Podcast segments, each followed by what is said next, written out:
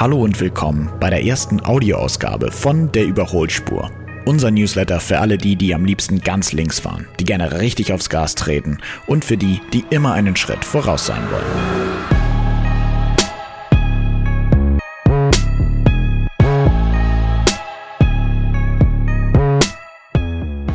Falls ihr hier gerade reinhört, das hier haben wir für euch gemacht. Wir haben nämlich auf euren Wunsch gehört. Ihr wolltet eure Transporter-News auch während der Fahrt konsumieren.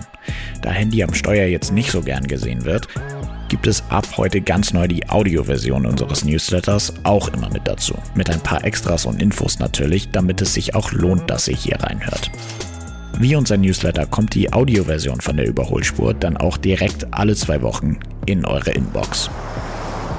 So, jetzt haben wir die langweiligen Infos auch hinter uns und jetzt geht's auch schon los. Letztendlich soll das hier ja auch kurz und knackig werden. Heute in der Überholspur geht es um den Fiat Ducato, der eine ganz besondere Auszeichnung bekommen hat. Und es geht um Regen. Was ist eigentlich mit dem Wetter da draußen los? Seid ihr bereit? Dann lasst uns mal loslegen. Also, jetzt seid ihr aber gefragt, was ist euch eigentlich am wichtigsten an eurem Transporter?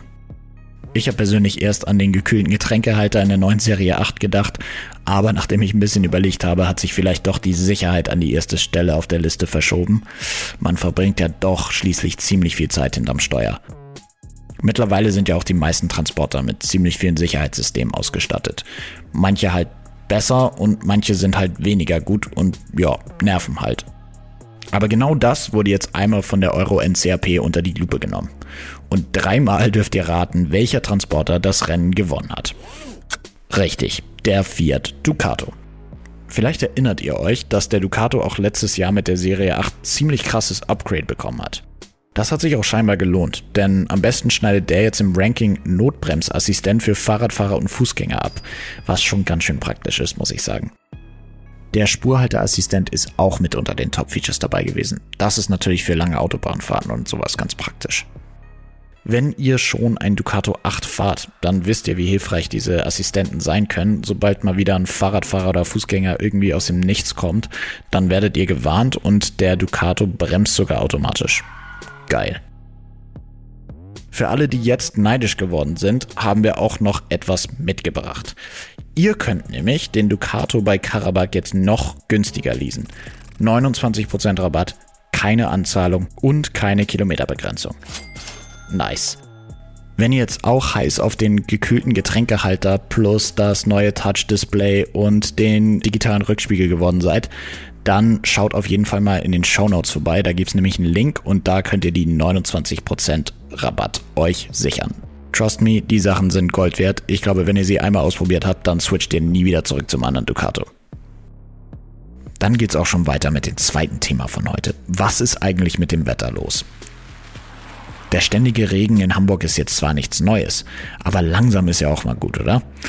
Also, ich weiß nicht, ob nur ich das Gefühl habe, dass drei Stürme in einer Woche sonst nicht vorkommen. Aber wir haben da ein bisschen nachgeforscht und herausgefunden, dass die Sturmhäufigkeit nur subjektives Empfinden ist.